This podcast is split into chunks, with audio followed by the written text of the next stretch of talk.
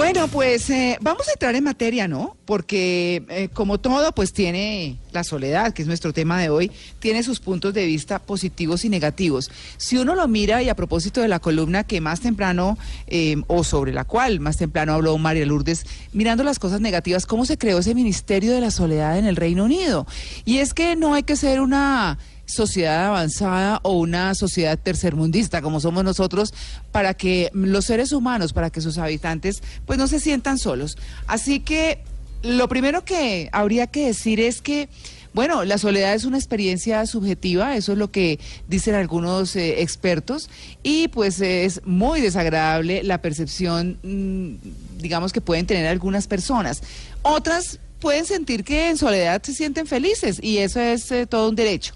Pero, pero la sociedad, la soledad en términos negativos mm, puede tener grandes, grandes inconvenientes, aunque apenas están empezando a comprender sus consecuencias. Es una cosa que pareciera nueva, pero por lo menos nueva en su estudio, en su análisis.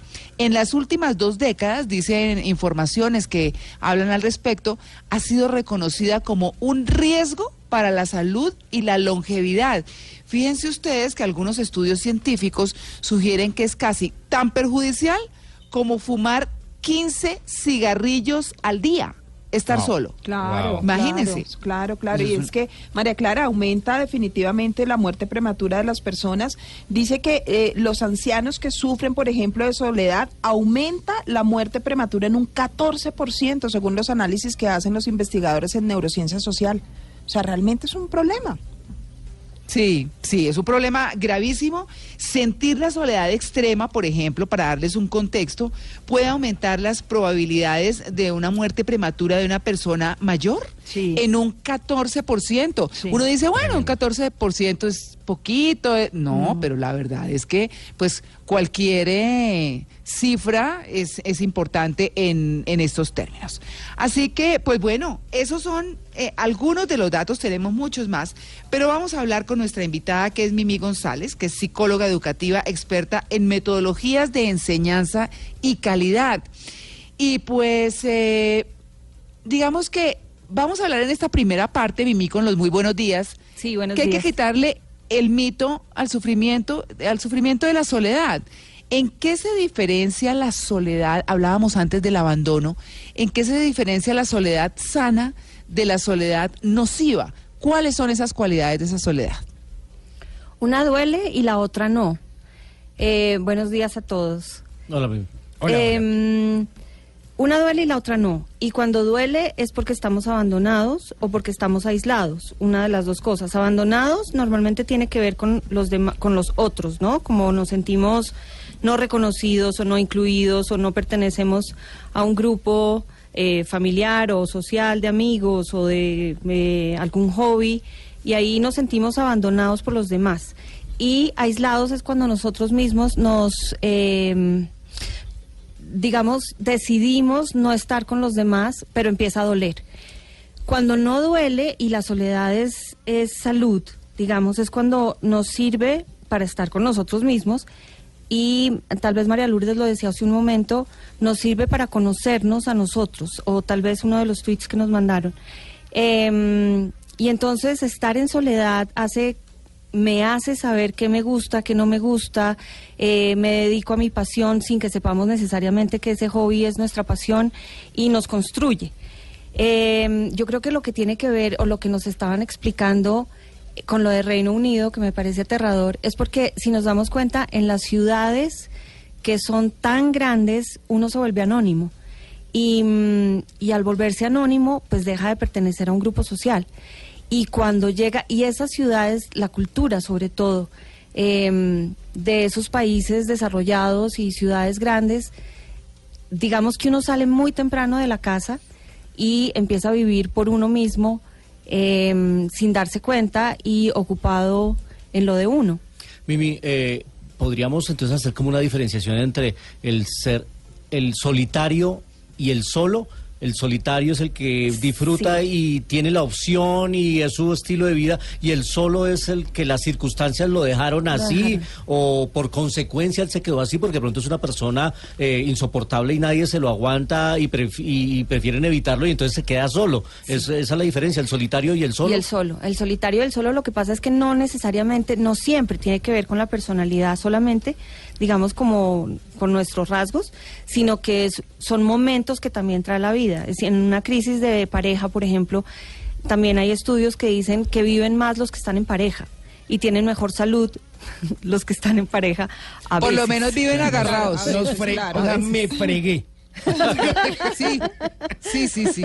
Pero, pero por lo menos viven agarrados. Es que, eh, de verdad, digamos que de alguna manera, de alguna manera esa compañía, pues bueno, con dificultades, porque la convivencia, pues no es absoluta, no es fácil para nada.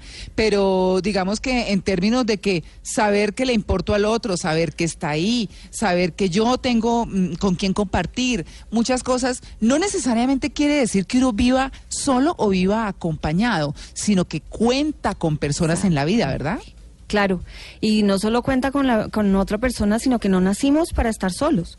No somos una especie que pueda vivir solo porque eh, no nos garantiza la supervivencia. Claro, somos de hecho, somos de manada. Claro. Y en la manada hay jerarquías y, hay- y se reconocen las jerarquías y el que está rechazado pues no tiene posibilidades o se le quitan las posibilidades a nivel biológico además de sobrevivir. Entonces sentirse rechazado o aislarse y acostumbrarse a estar aislado, normalmente las consecuencias en el tiempo no son buenas, nos enferman, nos llenan de dolor y ese dolor pues muchas veces es nefasto, ¿no? Claro, además que el ser humano, eh, María Clara, siempre tiene la necesidad de, de estarse comunicando. Usted puede elegir vivir solo, pero usted te- tiene que tener la necesidad de contarle a alguien qué le pasó, si se tropezó, si eh, le cogió tarde el bus, si se le regó el café. Cosas mínimas. Esas, esas historias mínimas necesitan ser compartidas, o sea, porque si no, usted eh, se atraganta eso y finalmente eso es lo que creería yo que termina afectando la salud. emocionalmente Claro. porque Sí, se traga es- todo y hay gente que prefiere la soledad para tragarse a veces su dolor Correcto. y no lo comparte con nadie y termina enfermándose. Yo a veces digo, pero si uno tiene a quién contarle, ¿por qué no hacerlo? ¿Y quién en te cosas nefastas, perdona? como lo dice Mimi, claro. No, nefastas de Sí. historias que ya conocemos y Robin. Williams, que lo nombrabas ahorita, pues terminó con dolor y el dolor se lo llevó, porque el dolor se lo puede llevar a uno. Y además tenemos los casos de eh, las personalidades con las que nacemos, digamos los rasgos eh, con los que nacemos. Hay introversión y hay extroversión, entonces los introvertidos Bueno. prefieren estar, disfrutan mucho más estando sin gente, eh, en ocasiones mm, un poco exagerado y las personas sociales, digamos, prosociales, disfrutan un montón de estando con gente. Claro. Pero, Mimi. perdona, sí me, dime. No, no, no, es, no, no, es, estaba pensando en eso que usted justo acaba de decir, cómo hay personas que, que deciden y definen por personalidad, por su carácter, eh, prefieren, si usted lo quiere tímido, en fin, retraído, y, de- y refieren y prefieren no conectarse, o sea, como, como quedarse ahí, como decía Luis Carlos, tragarse sus problemas. Pero, pero ¿qué hace? Digamos, ¿cómo puede uno decirle a una persona, oiga, ayúdese? Eh, por ejemplo, vaya aquí en Bogotá, pues es muy difícil, pero en el resto del país es más fácil y eso, eh, pues a uno a uno a veces le cuesta. Le, le cuento una anécdota personal. Cuando yo crecí en una ciudad pequeña, pero cuando mm, llega uno a Bogotá, pues cada quien hace su vida y está como en solitario. Estas grandes ciudades, por supuesto, se absorben muchas cosas por las dificultades del transporte, por las distancias, por muchas cosas. Y resulta que en alguna oportunidad llegó un vecino costeño y me golpeó. Y me dijo que si le podía prestar una cuchara. Yo, a mí me pareció tan exótico, porque después, claro, después de tanto tiempo, pues un vecino queridísimo me dijo, ajá, ¿me puedes prestar una cuchara, por favor? Y yo dije, pero este señor, claro, él se presentó y todo. Yo dije, no, yo con mucho gusto se la presto. Yo dije, pero hacía tantos años que no pasaba eso porque uno ve en las ciudades pequeñas que se prestan hasta el pocillo de arroz y cosas por el estilo. Azúcar, claro. Entonces, entonces, ¿cómo buscar eso que sí pasa en otras ciudades, en otras sociedades, o qué les podemos decir a nuestros oyentes que son tímidos, que tal vez no se arriesgan, porque claro, si uno pide una cuchara acá dicen, pero ¿y este qué? Pero si uno se arriesga a decir, oiga, vine a conocerlo, como pasa en muchas comunidades, cuando uno llega al vecindario no dice mucho gusto, yo soy Pepito Pérez, eh, estoy en la casa tal o en el apartamento tal, lo que se le ofrezca, aquí estamos. Eso, eso en estas ciudades grandes ya no se ve, en las pequeñas todavía en algunas partes. ¿Qué le pueden orientar a una persona tímida, esa que no se arriesga, esa que no va, que no le golpea al vecino por, por la cuchara, por el plato, por lo que le haga falta? La timidez es de las cosas que más duelen, ¿no? Sobre todo cuando se es niño, porque cuando se es niño todavía uno no tiene las estrategias para saberla manejar. Em, pero aún así la timidez dura, aunque uno la supera, pero por estrategias de manejo. Es una forma de ser. Entonces, eh, con los niños tímidos y los adultos tímidos normalmente lo que se buscan son facilitadores, es decir, eh, pertenecer a grupos que o tratar de buscar grupos en un curso o en un club o en un que compartan el mismo hobby, por ejemplo. Entonces es más fácil porque el hobby se vuelve un facilitador para que puedan hacer o romper el hielo y empezar a hacer amistades. Lo importante es el vínculo. Lo importante es estar vinculados a un grupo cualquiera que sea. Hay grupos religiosos, hay grupos eh, deportivos, hay grupos de arte, hay grupos eh, de cocina y eso facilita un montón tanto para las personas que tienen la, la, la, que son prosociales, lo que hablábamos antes, que no les cuesta trabajo romper el hielo y lo hacen, les fluye, y para las personas que uy, no sé cómo comenzar una conversación y después de que saludo como uh, y no es tan fácil y no se lo inventan eh, porque a veces parece como si se lo, como allá deje la bobada y resulta que por dentro están o las personas que tienen que pasar al frente y hablar en frente de un público chiquito grande, pues de todos modos no les queda fácil. Entonces, cuando ellos pertenecen al que juega fútbol desde chiquitico, aunque sea tímido, cuando va a ir a jugar fútbol, saca lo mejor que tiene y entonces hace un vínculo, un vínculo social. Y eso lo mantiene bien digamos, a pesar de lo más importante en los hijos es eh, enseñarles a aburrirse y permitirles claro. aburrirse, eh, de todos modos eso no significa que una cosa, eh, es decir, una no es más importante que la otra. Pues eh, son las 8.29, hoy estamos hablando de la soledad, de los diferentes tipos de soledad, de cómo la gente disfruta la soledad y para eso eh, nos están apoyando también a través de Twitter con todos sus enlaces. Vamos a hacer un break, pero ya continuamos con este interesantísimo tema aquí en Blue Jeans de Blue Radio.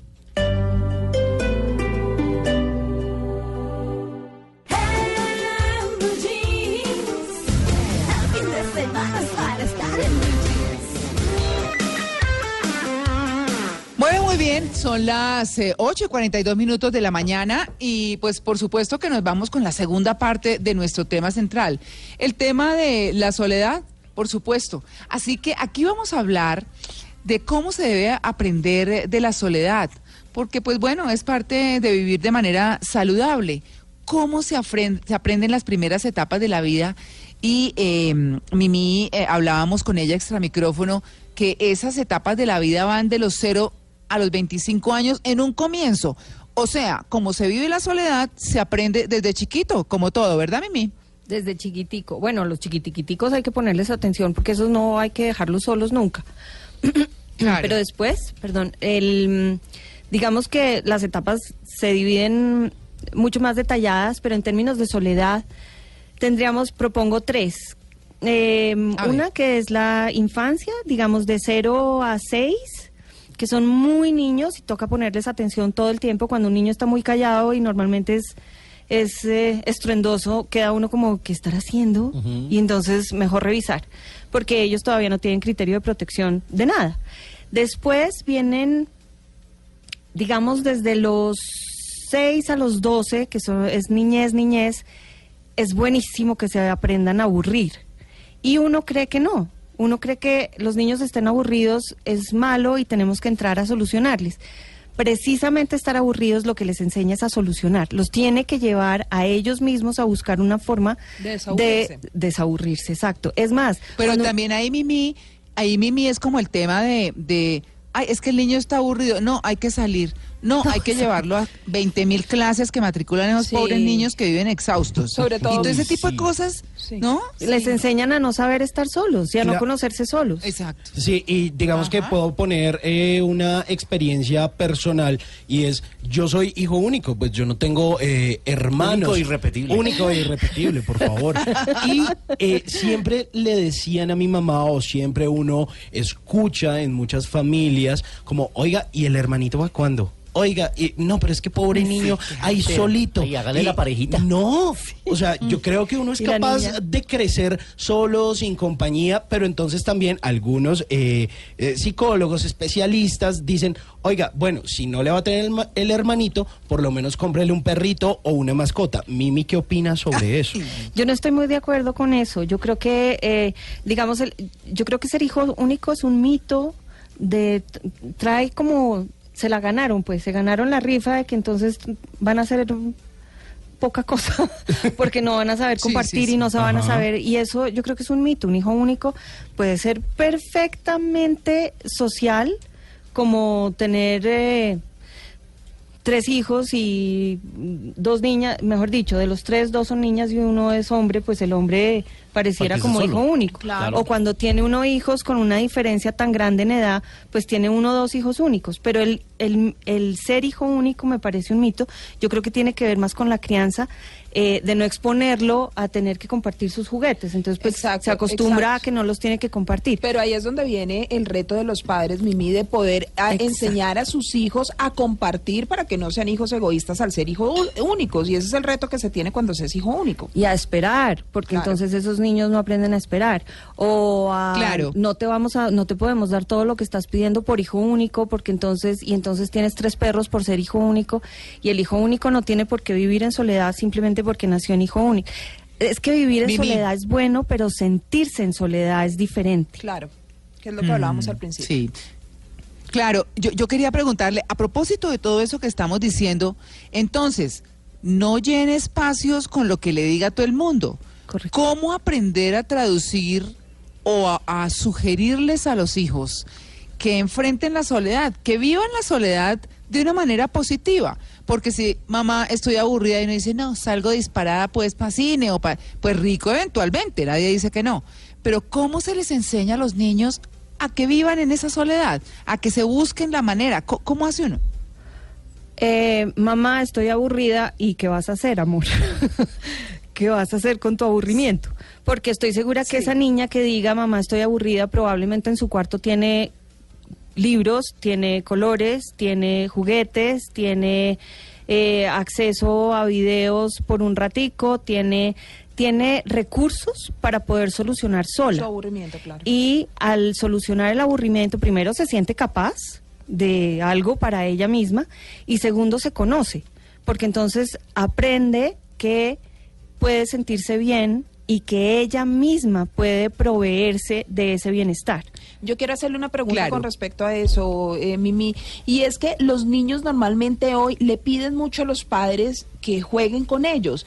En nuestra época, María Clara, y yo no sé pues a los que están en la mesa si les sucedía, uno se distraía solo, uno buscaba con quién distraerse. Yo no digo que los padres no jueguen todo el tiempo con los niños, pero los niños en los momentos en los que están solos es, ¿por qué no jugamos? ¿Por qué no jugamos? Y todo el tiempo quieren jugar con uno y no aprenden a solucionar eh, esa, ese aburrimiento y esa soledad generando otras actividades, sino siempre quieren hacerlo con los papás. Y, Y lo en muchos niños. Y les da mucha ansiedad. Sí. De, de que los papás no Nosotros respondan no a ese eso. por qué no jugamos. Claro. Pues resulta que el por qué no jugamos eh, tiene dos riesgos. Uno, cuando ellos lo están diciendo es porque estoy aburrido y no estoy solucionando solo.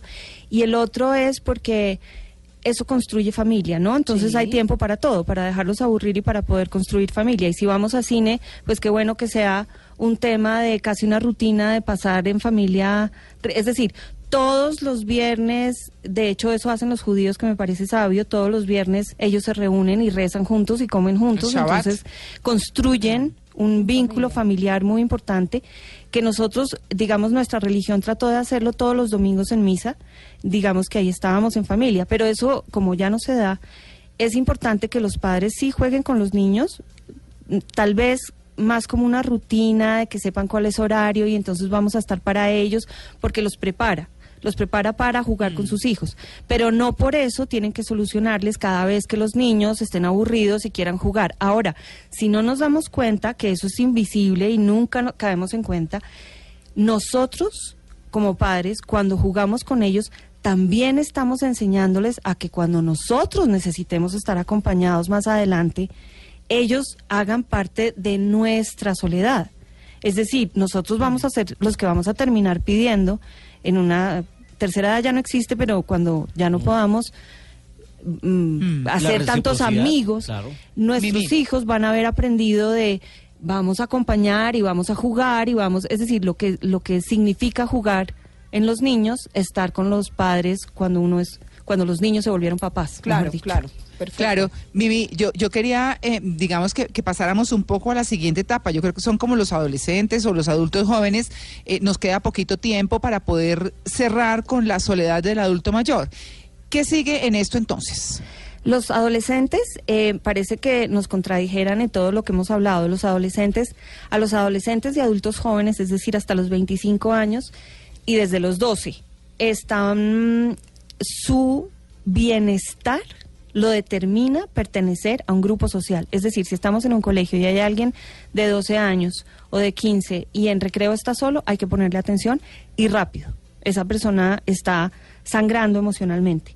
Y así sucede hasta los 25, más o menos hasta cuando uno eh, se estabiliza en una pareja o se estabiliza en un trabajo y entonces ya eh, cuando uno empieza a ser ya no adulto joven necesariamente, sino la siguiente etapa de adulto, ya uno está más tranquilo con uno mismo y no necesita depender de un grupo social tan fuerte como es en la adolescencia. Y eso hace que tengamos que estar pendientes, porque claro, a los 17 entonces todos los papás...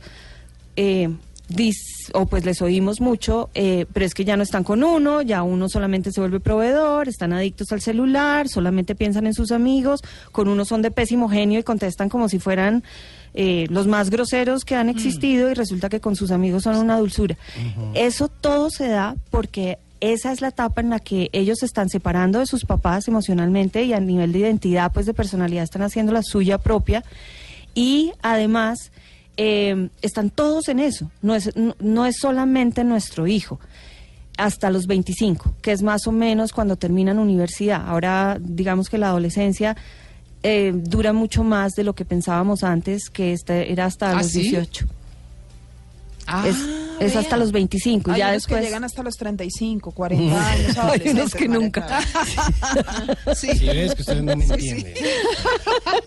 Algunos nos seguimos sintiendo adolescentes y no nos da pena No, afrontarlo. no se encuentran, no se encuentran. 40 años y Yo, casados y pero aún mira, no se María Lourdes, yo hoy tengo mi chaqueta ¿De Harry Potter? de Harry Potter, Sí, de, Gri- de la escuela de magia de Gryffindor, y no me apena. Eso es Estoy verdad. sintiéndome Está joven. bien, ahí lo veo. Adolescente a los 40. Muy bien. Bueno, miren, a propósito de esto, y, y bueno, mm, digamos que, que habiendo atravesado, no, no sé si nos falta alguna parte, pero yo quisiera cerrar ya con lo de adultos mayores, no nos queda mucho tiempo. Eh, y es que, bueno, la soledad que trae, interrupción del sueño, eleva la presión arterial, bueno, esto dicen los estudios científicos, incrementa los niveles Clara. naturales de cortisol. La hormona del estrés altera la expresión genética de las células inmunes, aumenta la depresión y reduce el, bienestar como ese subjetivo que uno tiene con lo que cree o cuando cree que está acompañado o está acompañado, en fin. Hay dos cosas muy importantes que aíslan, eh, digamos, al adulto en, en un promedio de edad, eh, digamos, entre los 25 y hasta adulto mayor, que, que tiene que ver con la tecnología hoy, que nos aísla a todos, y con, con esa eh, que llaman los científicos la era del vacío, que es como el culto a las ocupaciones. Todo el mundo, no, estoy trabajando, no tengo tiempo, no puedo, sí, qué pena. Bueno, en fin, todo esto. Pero cuando una persona llega a su a su a su edad de a, a ser adulto mayor, a ser ya pues empezar a ser eh, anciano si se quiere, eh, o, pues bueno, sí, yo creo que anciano no es lo mismo que adulto mayor, yo creo que adulto mayor es como cuando, como la, la parte anterior, digamos así. Pero esa soledad en la adultez, esa soledad en la adultez, ¿cómo se puede manejar? Eh, conocíamos un caso eh, hace poco, o conocíamos, eh, digamos, en la familia de una persona que vivía sola en su apartamento, que iba una señora y le hacía el oficio y le ayudaba, y, pero de vez en cuando. Y resulta que a voluntad propia dijo, me voy a una, a una casa eh, donde viven más adultos mayores y donde pues puedo estar, me pueden atender, me tienen médico, lo están haciendo a voluntad. Hoy es una persona muy feliz. Claro. Digamos que por lo menos lleva la vida de mejor manera, tiene compañía en otros ancianos que están ahí también y entonces entre ellos se vuelven una familia. ¿Cómo hacer? Porque de todas maneras está la, la- la familia directa, la biológica, que es la que debe venir a acompañarlos, a visitarlos y demás. ¿Cómo llevar esa soledad en la vejez que es tan difícil? La tenemos que cuidar desde ya. Es decir, nosotros los adultos en producción, en este momento, digamos que tenemos un nivel de soberbia que no, lo- no nos damos cuenta y es que creemos que no necesitamos más que nosotros mismos, nuestro trabajo, nuestra pareja, la crianza y, y tenemos que hacer un balance porque es el grupo social, nuestros amigos, los que vamos a tener cuando ya no tengamos a nuestros hijos. Entonces, digamos, el caso que, que estás diciendo tú, esta persona pues muy con una salud emocional y mental, una inteligencia bárbara, se dio cuenta que iba a poder pertenecer a un grupo social estando con otros como él. Es como cuando los chiquiticos los meten en un kinder, van a estar con un grupo como ellos, con pares. Y entonces lo vio, lo vio saludable y se lo se lo propuso y se lo y fue proveedor ah, de sí mismo con eso. Eso, pues bueno, ojalá lo pudiéramos hacer todos, pero para no tener que ser una carga para los hijos, que es lo que pasa muchas veces, Sí. o para no sentirse Sí. solo, porque la, la, cuando lleguemos ancianos duele, duele, duele, duele, porque ya no hay un motivo para vivir. Muchos se vuelven los nietos de motivo para vivir, porque son una extensión de nosotros Ah, sí. mismos. Pero cuando llegan a tan adultos es, es bárbaro el dolor. Se acabaron los proyectos, digamos. Claro, María Clara, antes de, de finalizar, quería preguntarle justamente a Mimi eso, y es el tema del altruismo. Somos biológicamente altruistas, como lo Sí. son los animales, también lo somos nosotros.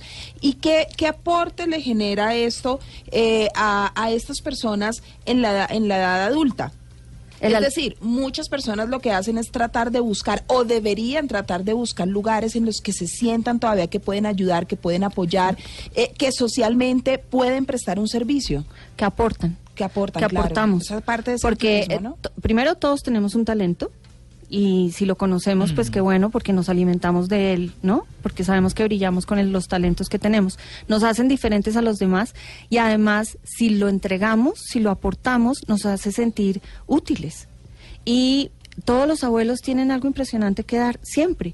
Lo que pasa es que a uno se le olvida y a ellos se les olvida, porque como la soledad cuando se siente uno solo, aislado y abandonado, duele tanto, entonces por todos esos efectos biológicos, físicos, etcétera, duele tanto que a uno mismo se le olvidan que era tan bueno para poder dar. Claro, ¿cuál era su y entonces eh, eso, por eso a los abuelos los llena tanto poderle dar a los nietos en lo que uno brillaba, las abuelas que enseñan a cocinar esa receta que nadie más tiene, los abuelos que enseñan a jugar trompo y enseñan a jugar parqués y o enseñan a leer o enseñan historia.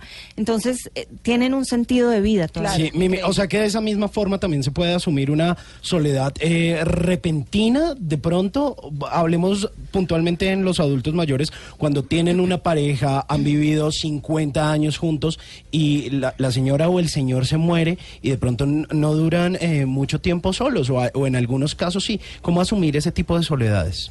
Esa soledad y además repentino en los ancianos es como si fuera doblemente doloroso, ¿no?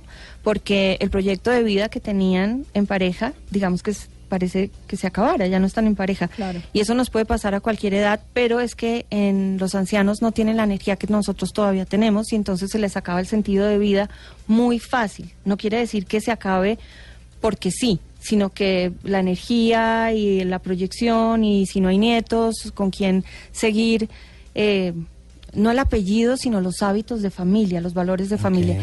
Entonces, cuando eso pasa, como con cualquier duelo, ojalá pudieran estar acompañados por los seres queridos y que alguien les acompañe en el duelo. El duelo, eh, yo, yo, yo pienso, estoy convencida que no debemos manejar unos, algunos dolores en la vida, no podemos manejarlos solos y de hecho la depresión mata. Lo que pasa es que uno sabe el cáncer, oh por Dios, entonces uno llora, papá, no puede ser que tengas cáncer, porque de una vez uno da por hecho que se van a morir. Cuando hay una depresión, deberíamos reaccionar exactamente igual. La depresión mata y es de alto riesgo. Claro. Bueno, pues ya saben, hemos hablado deliciosamente de la soledad en sus cosas positivas y en sus cosas negativas, con esas características que tiene de bueno, y que depende, mejor dicho, de cada uno de nosotros. Así que a Mimi González, eh, psicóloga educativa y experta en metodologías de enseñanza y calidad, muchas gracias por habernos acompañado hoy en Blue Jeans de Blue Radio. No, qué delicia, me la gozo siempre. Bienvenida. Bueno, Gracias. bueno, y los oyentes también se la gozan a usted, por supuesto, enseñando estas cosas, orientando, Es delicioso, hablando de esta realidad eh, tan difícil para unos y tan chévere para otros. Yo me declaro Cuzumbo solo, que lo hemos hablado ahí en la mesa de trabajo. Me encanta estar sola y hacer mis cosas sola, lo que no quiere decir que, que sea... so- eh, yo soy solitaria, eh, pero... pero uno puede socializar también, puede buscarse sus planes y eso lo hemos hablado mucho. Así que Mimi, muchas gracias y para todos ustedes nos vamos en un momento a las noticias y ya regresamos. Estamos en Blue Jeans de Blue Radio.